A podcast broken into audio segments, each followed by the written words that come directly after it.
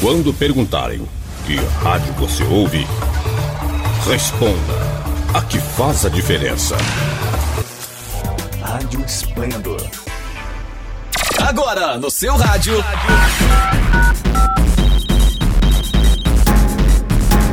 Esplendor Entrevista, um bate-papo animado e descontraído que você ouve aqui na sua rádio web Esplendor.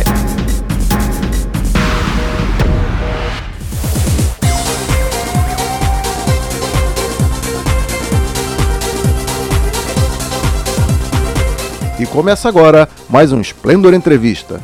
Eu sou Daniel Ribeiro e no programa de hoje vamos falar sobre como é viver em Portugal e quais as formas de se fazer isto legalmente.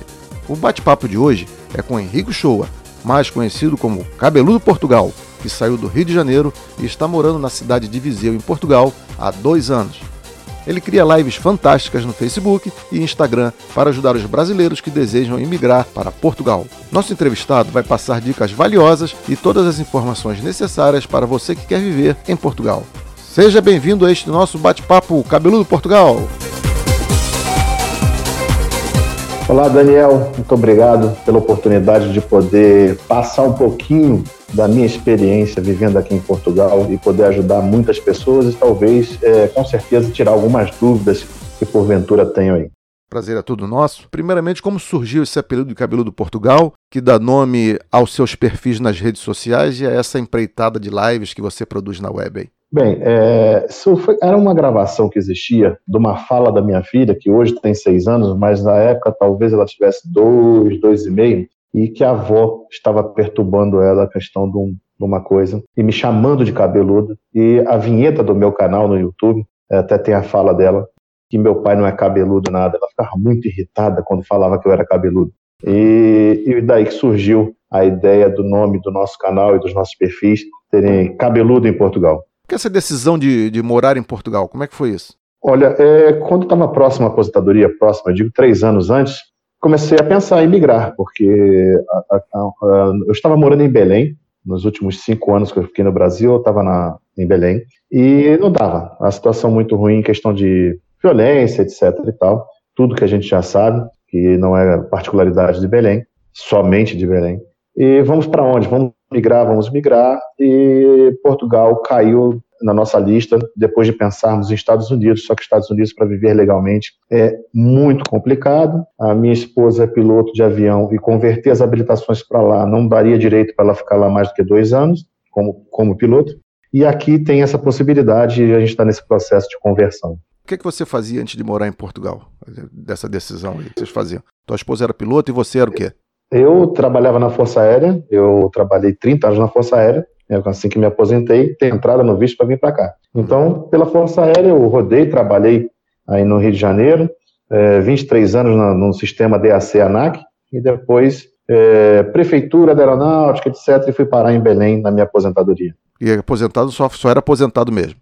Aposentado hoje, lá não fazia mais nada, além do trabalho da Força Aérea. Aqui eu desenvolvo uma série de outros trabalhos. E como é que foi esse processo ainda aqui no Brasil, antes da sua ida para Portugal? O planejamento, como é que, como é que se dá isso, assim, essa, essa imigração, essa preparação?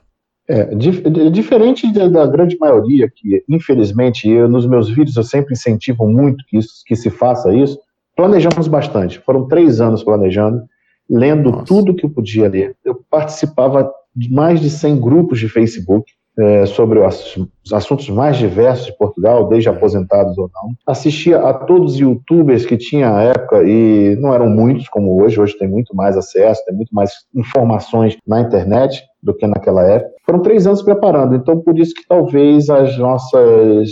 A, a, Adversidades aqui não foram tantas, viu? Mas isso eu vou falar mais na frente, talvez, para você. Mas planejamento. Planejamento três anos antes, tanto que no dia que embarcamos estava tudo conforme o planejado. Planejamento é o que mais se fala, é que quanto mais você planeja, mais alguma coisa vai faltar. Imagina se você não planejar, né? Exatamente. Você minimiza, né, os dissabores, com certeza. É isso. É, você não tem cidadania, né? E vive legalmente em Portugal com um visto. Explica qual é o seu visto e como as pessoas conseguem obter esse visto como você? Então, vamos lá. É, quando a minha esposa estava pesquisando sobre outros lugares para emigrar, surgiu essa questão de vir morar legalmente em Portugal, que eu desconhecia, e passei a estudar. é, chamado visto D7. O visto D7 ele é destinado para quem consiga comprovar rendimentos, uhum. ou seja, por aposentadoria, ou você tem uma empresa no Brasil, uma série de imóveis, e você recebe um prolabore da sua empresa, é, e você consegue, comprovando esse rendimento, que as regras é você ter pelo menos um salário mínimo português, tá, para o detentor do visto, o salário mínimo português hoje está 635 euros, e mais 50% pelo cônjuge ou companheiro ou companheira que está vindo junto, e 30% desse valor para cada menor que vier com você. Então, basicamente, é essa comprovação de renda que você tem que fazer para se habilitar a pedir o visto aí junto ao consulado. Hoje tem um órgão que faz isso, uma triagem, chama-se VSF Global, mas é basicamente o consulado ordena essas questões aí dos valores mínimos que você deve apresentar. É, essa, esses documentos você fez é, pelo consulado lá em Belém ou aqui no Rio? Eu fiz, lá em Belém existia um vice-consulado, uhum. que é ligado ao do Rio de Janeiro, documentação entrega, entregava lá e ela ia para o Rio, do Rio para Portugal, muita coisa para ser analisada aqui em Portugal, e aí sim voltar com autorização para colar o visto no passaporte. O visto dos seus familiares também seguiu essa linha também, né? Os familiares não recebem visto. Ah, tá. Eles não recebem visto. Eles entram com o detentor no visto, seja ele pelo, por D7 ou por outros vistos mais que, que existem, uhum. como acompanhantes, eles entram como turista até, a condição real, legal é até essa, mas eles vão ser reagrupados aqui é, em função de serem comprovadamente dependentes do detentor do visto. Eles vão ser reagrupados. Então, então, esse processo de reagrupamento é feito em Portugal, depois da entrada. É, depois da entrada. Só existe um processo de reagrupamento que é feito no Brasil, é quando a pessoa trabalha aqui em Portugal. Ele, por, por algum motivo, ele veio trabalhar e quer trazer a família. Aí ele pede o reagrupamento no Brasil. E, e quais são os documentos normais que se pedem para fazer esse visto D7, assim, só para a gente clarear aqui a mente aqui? No caso do, do, do aposentado, é, você apresenta o imposto de renda, né, a sua declaração de imposto de renda, que vai comprovar que você vai ter aquele rendimento mínimo que eles exigiram lá do, do, do salário mínimo português, é, os últimos contra-cheques, a publicação da sua aposentadoria, em algum meio oficial do seu órgão pagador ou diário oficial. É, basicamente, é somente você vai ter que apresentar hoje em dia, a regra de hoje em dia, na minha época não era assim, tem que ter em conta disponível aqui em Portugal é, de um valor depositado 12 vezes o salário mínimo. É, do, então são 12 vezes 635 euros depositado numa conta corrente disponível aqui em Portugal. E você abriu essa conta daqui é, ou abriu lá quando chegou lá? Na minha época não havia essa exigência. Ah, Na minha época não havia, então não precisei abrir essa conta. Aí quem mora no Rio de Janeiro, São Paulo, é mais fácil, porque existe uma representação do banco português aí, então fica mais fácil abrir essa conta, senão vai ter que fazer ou através do procurador aqui em Portugal, ou pela internet, existe ainda ali umas opções de bancos online que consegue fazer essa abertura de conta. Uhum. É, além do D7 para aposentados, existem outros vistos que permitem ao brasileiro viver legalmente em Portugal, né? Você sabe quais são, não? Sim, sim, sei sim. É, dando um ganchozinho, porque a questão. Eu tenho um canal no YouTube, né? Uhum. É, tem mais de 20 mil inscritos, falo muito sobre Portugal, principalmente sobre a minha região, Viseu, que é o centro de Portugal, é uma região belíssima, depois eu posso falar um pouquinho mais sobre ela. E o último vídeo que eu lancei, inclusive, eu falo sobre os três principais vistos que os brasileiros estão vindo para cá, que é o D7, que é o D4 e é o D2. O D4 é para estudantes, seja de pós-graduação, mestrado ou licenciatura. Tá? Existe o D2, que é para empreendedor.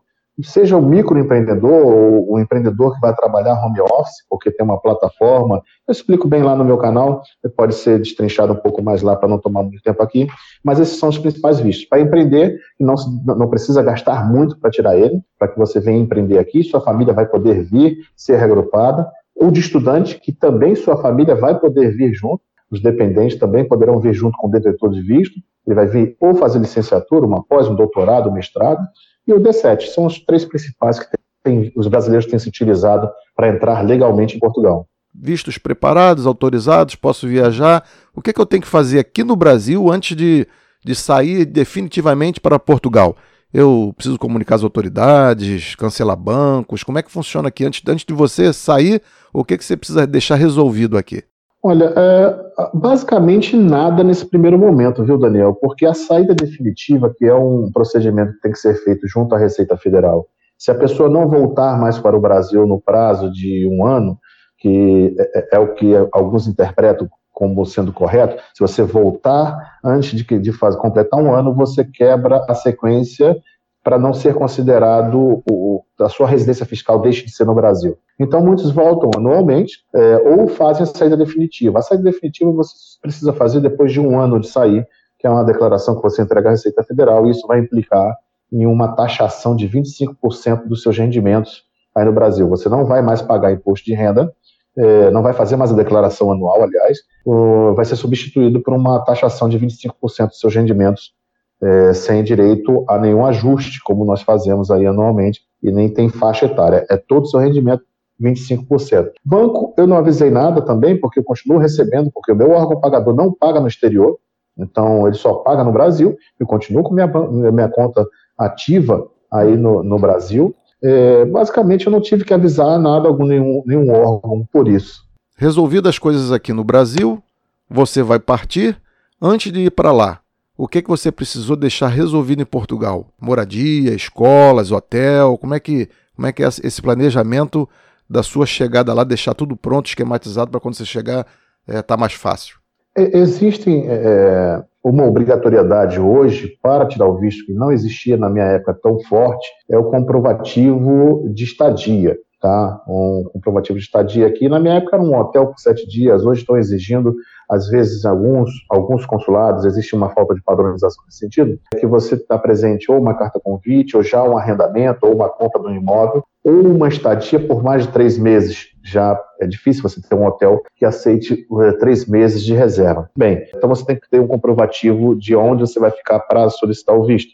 Então tem que ver na, em cada região o que, que se exige. Existem diferenças aí de escritórios no Brasil tem Salvador, São Paulo, Rio, BH, então tem espalhados aí no Brasil para atender eh, essa questão do, da, do requerimento do visto. Bem, eu no meu caso, eu fiz um arrendamento à distância. E eu, foi a melhor coisa que eu fiz, porque eu arrendei à distância, eu contratei uma, uma mediação imobiliária aqui, e quando eu cheguei aqui, eu já dormi na primeira noite no meu, no meu apartamento, com tudo direitinho, sem uhum. precisar ir para hotel com oito malas, criança pequena, etc. Seria um transtorno muito maior. Sim, então, escola não. Eu tive que fazer a matrícula aqui, mas eu fiz a matrícula no dia seguinte que eu cheguei. A minha filha já estava matriculada na escola, foi super tranquilo. Preparei a minha ida, minha saída do Brasil, preparei a minha entrada em Portugal, cheguei no aeroporto. Como é que é feita essa imigração de chegada em algum aeroporto da Europa? Como é que eu devo proceder com o meu visto e com a minha família?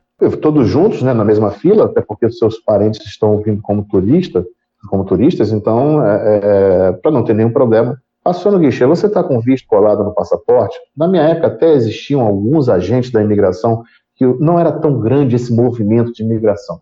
Hoje em dia eles estão muito mais calejados quanto a isso, então ele até perguntou por que não fiz o regrupamento no Brasil. Simplesmente porque não deixam, não, não, não abrem essa possibilidade e tal, e depois ele questionar um amigo ou outro, deixou todo mundo passar. Então eu com visto não teria problema nenhum, minhas bagagens, oito bagagens quando me pararam na alfândega e perguntaram o que era, eu falei, estou de mudança, são utensílios, são coisas pessoais.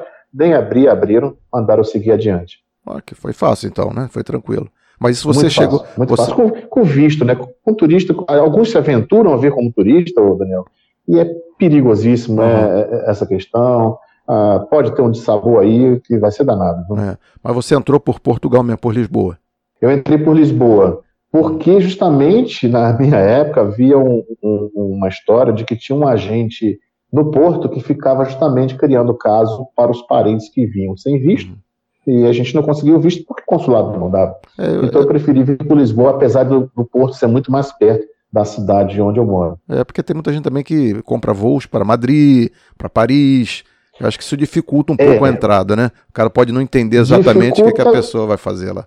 Exatamente, isso pode criar um saborzinho, são, são, é, esca são escalas que têm aí uma conexão, às vezes, muito apertada para fazer imigração ou não, e também a dificuldade da língua, para você uhum. se explicar sobre todos esses quesitos aí. O cara me perguntou sobre por que eu não tinha, porque elas não estavam com visto, né, minha esposa e minha filha, e eu expliquei. Se fosse em, em, em holandês ia ser mais difícil. Francês, né, alemão, ia ficar difícil. é.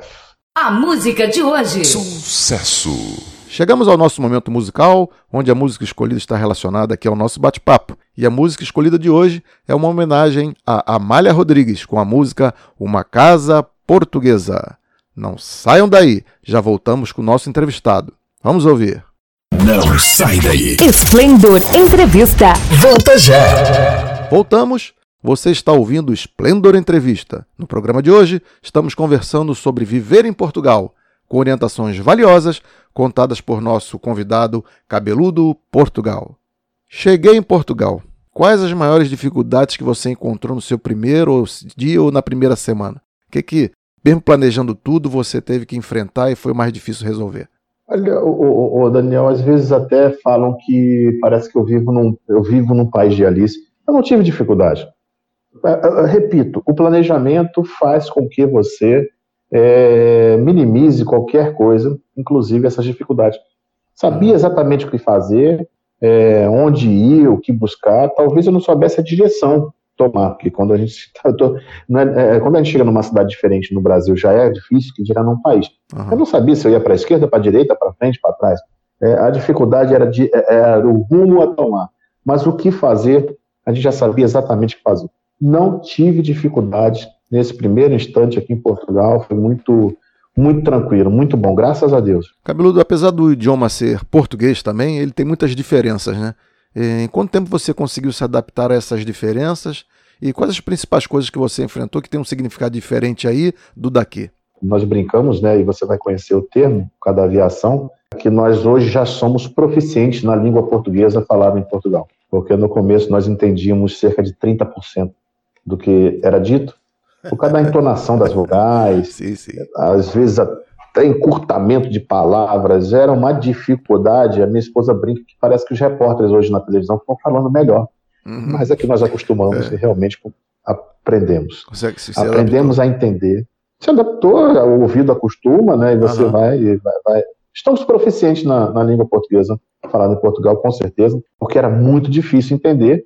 Hoje, uma, um ou outro dentro de uma aldeia que tem um, um sotaque mais pesado, né? Uhum. A entonação das vogais diferente, então é, tá bem melhor. E palavras, são algumas palavras ou outras que têm uma aplicação diferente. Você pega que, que já também no planejamento já tinham olhado e você não, não faz um extra aqui, né? Uhum. Fazer um bico, Sim. você faz um extra, aliás. Você não faz bico. Bico aqui é outra tem um sentido diferente, uhum. tá? Tem uma, tem uma conotação sexual. Então você não faz bico, você faz extra, tem umas palavras uhum. diferentes que a minha filha vai me ensinando. Ela tem seis anos, está na, na, primeira série, e ela fala algumas coisas até entender. Qual foi a última? Acho que foi a bola de cude, que se chama Berlinde. E eu, ela falou Berlinde, Berlinde, o que é isso, minha filha? Aquele negócio aí explicando. É a bola de gude.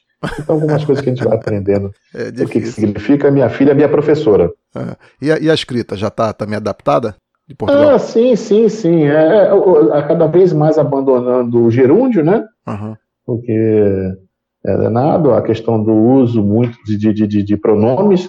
Então, é, a gente vai se adaptando. Mas pouco eu escrevo para português, escrevo muito para brasileiros nos meus trabalhos, então ainda não estou bem assim na escrita. Mas algumas coisas já vejo que eu estou respondendo no canal aos meus inscritos, eu começo a escrever sem gerúndio. E para alugar uma moradia, como é que foi sua experiência?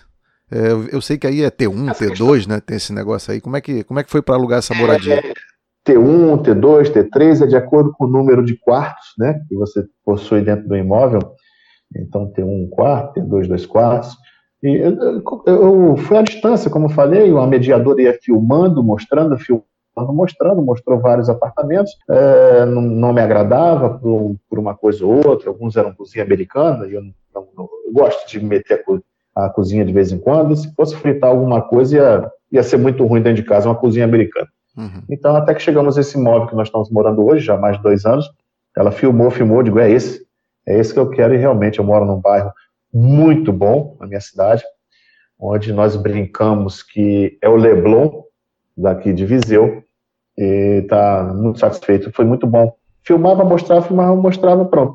Porque aqui com a mediação também, o que, que acontece, o Daniel, diferente do Brasil, uma das diferenças que é bom pontuar, a energia elétrica, a água, é, o gás, é tudo cortado, quando sai um morador para outro. De se tirar o relógio, o contador, etc. Né? Então você uhum. tem que solicitar esse serviço para religar. Às vezes pode demorar até mais de, de, uma semana, dependendo do serviço. O gás demora mais do que a eletricidade, do que a água. E por isso foi bom a mediadora, ela porque ela chegou e já, eu já cheguei, já estava tudo ligado. E, e, a questão do emprego? É, é, fácil arrumar? Como é que é a remuneração por aí? Como é que eles veem brasileiros que chegam? Como é que é essa relação empresa-funcionário também? Vamos lá, eu vou falar com mais propriedade do antes da pandemia. O pós-pandemia ainda não tenho uma propriedade para falar, mas um pouquinho sim. É, emprego era muito fácil arrumar aqui na minha região, sobrava, sobrava vagas, então ninguém ficava desempregado, porque temos aqui uma grande montadora de automóveis aqui próximo à minha cidade. Na minha cidade mesmo, apesar de ser a capital do distrito, o distrito seria como se fosse o estado, né? Uhum. Ela não, ela não possui um, um parque industrial por questões políticas, eles não quiseram ter parques industriais na cidade.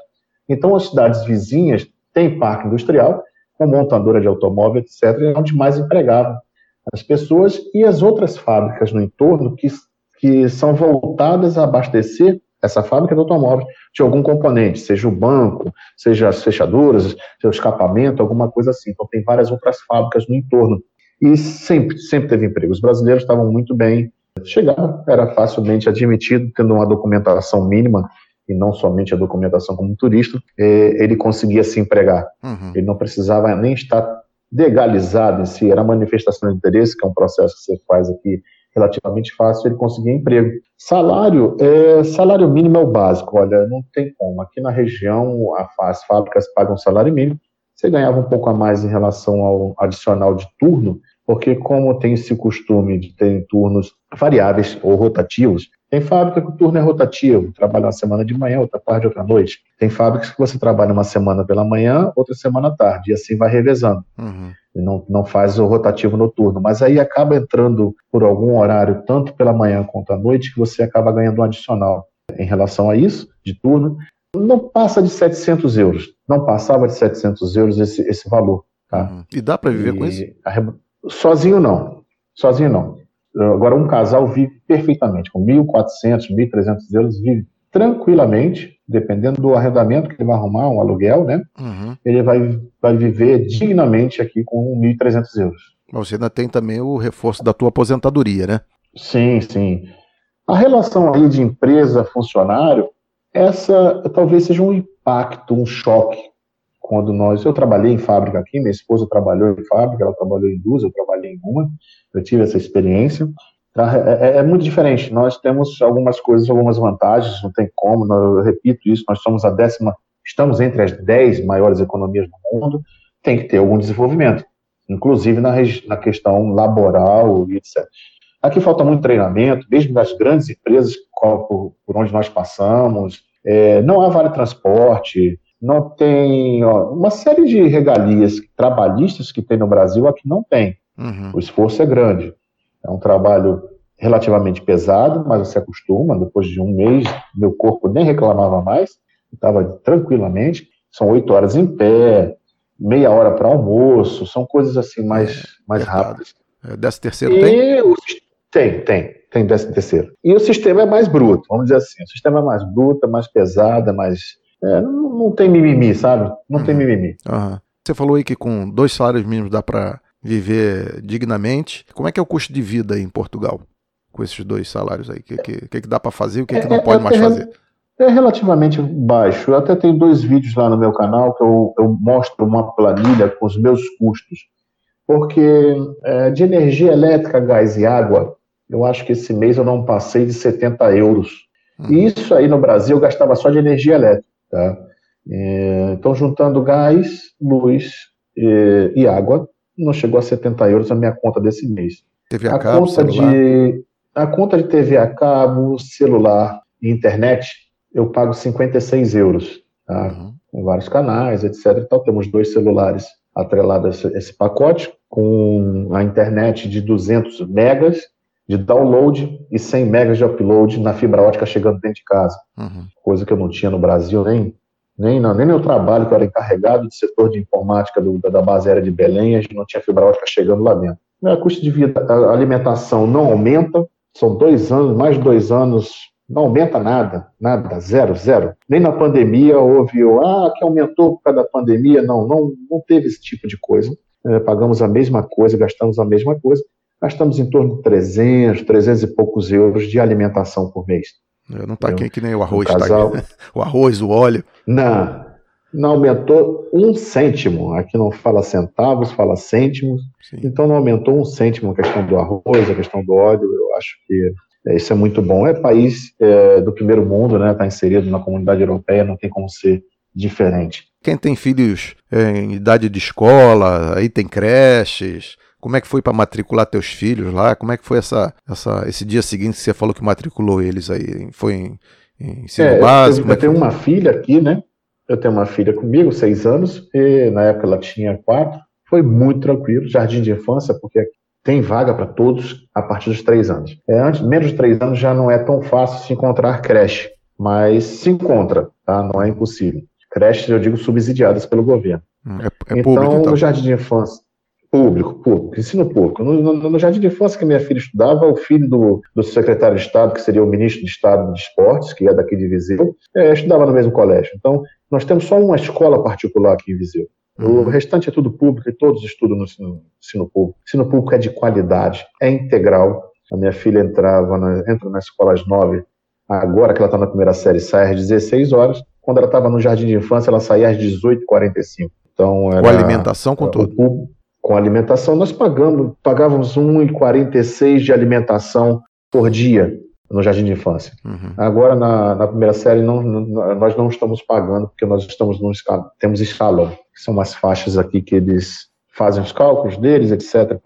Uhum. Para efeitos deles, eu não ganho nada aqui, então eu não recebo nada e eu entro num escalão diferente. E, e foi muito fácil. Escolas, aqui temos universidades, universidades boas que nós Viseu. temos aqui em Viseu. Eu moro em Viseu, deixa eu me situar, é no centro de Portugal, uma cidade de 100 mil habitantes, eu estou aqui a 100 quilômetros da Espanha, a 130 da cidade do Porto e a cerca de 300 quilômetros da cidade de Lisboa. Ela, por ser capital de distrito, ela tem uma universidade pública, uma universidade não, uma instituição de ensino superior público, que se chama Politécnico, ela não é universidade porque não tem alguns outros cursos, aqui não tem medicina, não tem direito, uhum. mas tem engenharia mecânica, temos informática, enfermagem e outros cursos mais. Temos uma universidade particular, Universidade Católica, essa sim tem medicina dentária, né, como, como se chama aqui, odontologia. Temos o Instituto Piaget, que também tem outros cursos, como enfermagem, psicologia, é, fisioterapia. Então, a gente tem uma, uma rede de ensino superior bem, bem legal e fácil de entrar. Viu? Bom, você também deve ter aberto conta em banco, cartão de crédito. Como é que é esse processo aí de abertura de conta e, e obter cartões de crédito em, em, Portugal? Antes de eu chegar no bem imóvel, eu já tinha aberto a minha conta. Porque uhum. eu contratei um transfer para me trazer de Lisboa para cá, eu tinha oito malas, etc. Uhum. Você não alugou o carro não, né? Não, não. Esse rapaz me levou direto para abrir conta num banco, onde ele também trabalhava como representação é, desse banco, que é um uhum. banco que eu uso até hoje, é um banco basicamente digital, e os brasileiros usam em massa esse banco aqui, e faço tudo pelo aplicativo. Então, antes de eu vir para minha casa, eu já estava com a minha conta aberta. Qual é o nome do banco? que eu utilizo até hoje. É Activo Bank. Activo Bank. Ele é um bra... Activo Bank então. é um banco que é ligado ao Banco Milênio, que é um dos maiores bancos privados aqui de Portugal. E eu já abri a conta ali, não pago uma taxa, porque aqui se paga taxa apesar de ser muito barato em relação ao Brasil, é, digamos 4,50, uma taxa de manutenção mensal, 4, 4 euros e 50 cêntimos, mas aqui acho um absurdo pagar isso. Então se faz de tudo para não se pagar as taxas nenhuma. Então eu entrei nessa onda e eu estou no Activo Bank, que uhum. não paga taxa, minha esposa tem uma conta também num banco é, desse tipo, que não cobra, que é o CTT, que seria o nosso correio aqui. Então a conta no CTT tem funcionado bem. Tenho cartão, sim, mas não pelo banco. Eu tenho um cartão de crédito que é pelo um grupo de uma rede que é dona de grandes supermercados e lojas de departamentos aqui. É um cartão de crédito é, até com um limite de 1.500 euros. É, tem um cartão do outro de outra rede de supermercados também, com mais limite de 600 euros, e por isso a gente se vira bem aqui. Uhum. Porque aqui é pouco que a gente se usa cartão de crédito. Então pode abrir a conta aqui do Brasil mesmo, né? Um banco virtual, acho que não precisa nem, nem ter aberto lá. Poderia não, ter aberto aqui ou não? Não, não. Nesse banco Activo Bank não, ele não faz uh, online. Mas tem dois bancos que estão aceitando fazer online, que é o N26, parece que é um banco alemão. Eu tenho amigos que fizeram aberturas de conta nesse banco, até para comprovar aquele, aquela exigência do visto e depositando dinheiro lá normalmente, sem problema. E tem o outro que se chama Atlântico. São uhum. os dois bancos que eu tenho conhecimento que as pessoas utilizam para poder até cumprir os requisitos dos vistos. Você já falou aí da, da sua região de Viseu e tal, mas por que, que você escolheu Viseu? Não escolhi, eu fui escolhido. Hum. Viseu, é, quando eu estava procurando a mediação imobiliária, primeiro, uma coisa que a gente já tinha em mente, não era ir nem para Lisboa, nem para o Porto, nem para Braga. Braga chegou a ser o nosso sonho durante, durante uns dois anos, talvez, desses três de planejamento. E por quê? Porque os brasileiros é, começaram a ter youtubers brasileiros em Braga e começaram a mostrar Braga, Braga, Braga e Braga. Então era a única coisa que nós tínhamos disponível é, na internet, no YouTube, era Braga. Pô, vamos para Braga, Braga é legal demais, Braga é legal. Só que Braga foi começando a aumentar demais os arrendamentos em função dessa nova demanda. É, fluxo migratório. Demanda. Lisboa e Porto já era caro por natureza, né? São as duas maiores cidades. E nós, nesse primeiro momento, eu como aposentado, a única renda certa que nós tínhamos é, o processo de conversão de habilitação para piloto é um processo demorado e caro, tanto que não terminou ainda. Então, nós não tínhamos para que estar numa cidade grande enquanto esse processo não seja finalizado, uhum. onde talvez tenham as maiores empresas aéreas ou uma oportunidade de emprego na aviação. Então, vamos para uma cidade menor. Então, descartamos Braga, ficamos entre Aveiro e Viseu. Contactei mediação imobiliária nessas duas cidades e a de Aveiro pouco ou nenhuma atenção me deu. E a de Viseu me deu uma atenção fantástica e foi por isso que eu vim parar em Viseu. Qual foi essa imobiliária? Não, era uma mediadora, uma pessoa que fazia um trabalho aqui. Hoje ela não mora mais aqui. Uhum. É, é, é, voltou para o Brasil, problemas aí de, de, família, etc. E ela voltou para o Brasil para cuidar da, da, da, da, família. Não mora mais aqui. Era uma pessoa que na, na internet a gente achava nos grupos de Facebook a recomendação dela e foi dessa forma. Ok. E como é que é o clima aí em Viseu? É, o clima, a Viseu ele tem as quatro estações, é, não tão bem definidas em termos de temperatura, uhum. é, mas nós temos um verão muito quente, que chega a 40, 42 graus, e um inverno muito frio. Nós estamos muito próximos aqui a uma serra chamada Serra da Estrela, onde neva, onde uhum. tem estação de esqui. Estamos a cerca de 30, 40 quilômetros da Serra da Estrela, e a 800 metros de, de altitude. Então aqui faz, chega a fazer zero grau. Mas não neva. Não neva. Ok não neva. Esse ano nevou, vamos dizer assim, já, já até errado, nevou na primavera, por, mas não, não acumulou. Me acordaram com o telefone, não, vai para a janela, está nevando, era bem cedo, 8 horas da manhã. A gente via os floquinhos, mas não deu para acumular. Mas faz mais de 10 anos que não neva ah, ao ponto de acumular. Já aconteceram algumas vezes, mas não passaram. O que é que você diria hoje para quem está pensando e sonhando em se mudar para Portugal como você? Planeja e venha o euro tá, ganhar em euro, você tem que se reinventar. Hoje eu me reinventei, eu trabalho home office, minha esposa trabalha home office. Nós, com a pandemia, fomos acelerados nesse processo. Hoje eu busco sempre ganhar em euro, porque ganhar em real com uma moeda tão fraca, não é o euro que valorizou, foi o real que se valorizou perante a todas as moedas do mundo, e isso por vários fatores. Então é muito complicado. Eu perdi cerca de 40 a 50% da minha renda somente para o câmbio uhum. de março para cá, de março para cá. Então isso foi desesperador. Você vê seu rendimento, que é o certo, perder 40% do valor. Então nós, graças a Deus, o Papai do Céu abriu aí, abriu várias portas e hoje nós trabalhamos home office. Talvez a nossa maior renda venha desse trabalho, home office. Então tem que se planejar, vir se reinventar, buscar ganhar em euro para não ter que passar por algum problema aí desse. Ou se você tiver uma boa, é, uma boa reserva, tentar investir ou aplicar em alguma coisa que te dê um rendimento é, maior do que dá no Brasil e você vai ser feliz somente aproveitar, viajar para aqui, para lá, as passagens pelas low cost, muito baratas. Eu tenho uma empresa que chamada Ryanair, uma uhum. empresa aérea, que só para você que também foi da aviação entender, o número de aeronaves que ela tem é o mesmo número que o Brasil tem juntando todas as empresas aéreas. Ela faz. Outro patamar. Ela tem 500 aviões. Ela tem outro patamar. Ela tem 500 aeronaves é, na linha aérea e é o que o Brasil tem. 9,99 é o preço da passagem dela para vários destinos. Então a gente brinca que você não escolhe para onde vai, quem escolhe é a Ryanair. 60 reais. 9,90 para. É, é muito, é muito barato. Eu já viajei, eu já viajei a 9,99, vindo de Carcassonne da, da França para cá, fui para Marseille por 12, 90, 12 euros e 99 cêntimos. Então é, é fantástico você ter essa oportunidade. E ainda tem a malha de trem, né, que é muito boa também. Exatamente. Então você, sua opinião é de que quem puder ir para Portugal, vá. É, quem quer vir legalmente, primeiro ponto. Quer vir se aventurar é, como turista e que vai, é, como eu falei, ganha salário mínimo. Então, se um só trabalhar não vai sustentar a família, vai passar dificuldades, vai, a, essa família vai passar dificuldade, com certeza. Uhum. Mas os dois, conseguindo trabalhar, se ajustar no horário, eles vão viver muito felizes. Vejam lá no canal, a minha planilha está lá de cursos que eu tenho, é aquilo, não mudou nada. Agora, o cara quer se enfiar em Lisboa, o Daniel, onde os arrendamentos são caríssimos. Você paga num, num, num, apartamento de um quarto cerca de mil euros.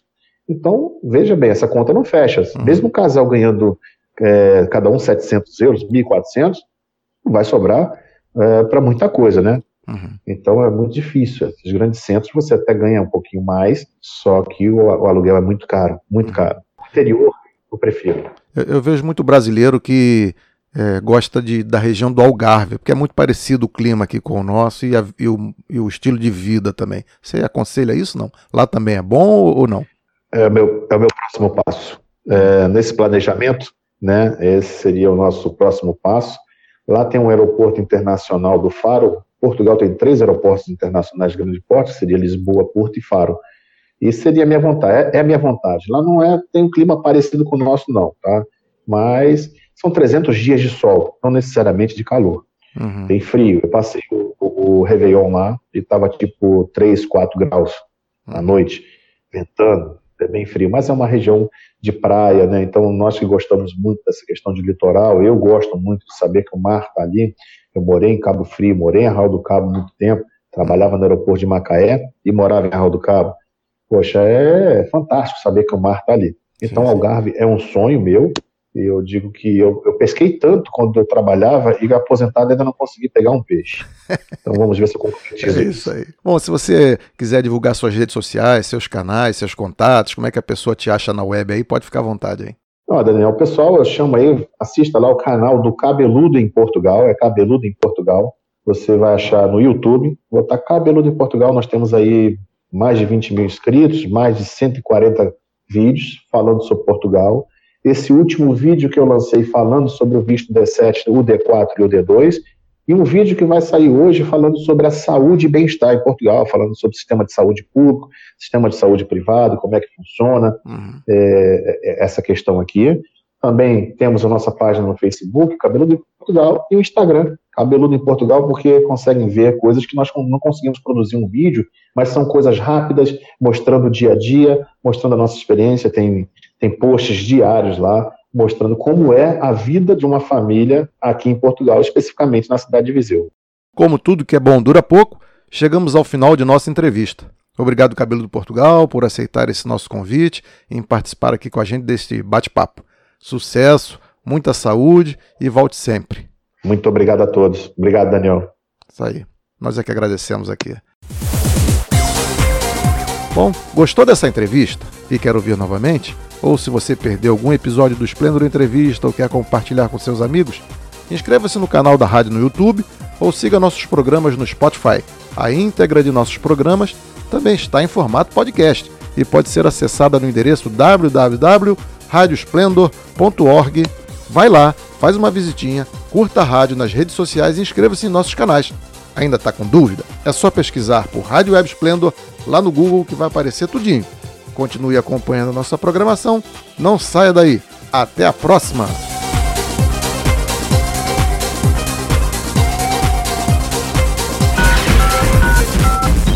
Você acabou de ouvir Splendor Entrevista, um bate-papo animado e descontraído aqui na sua Rádio Web Splendor.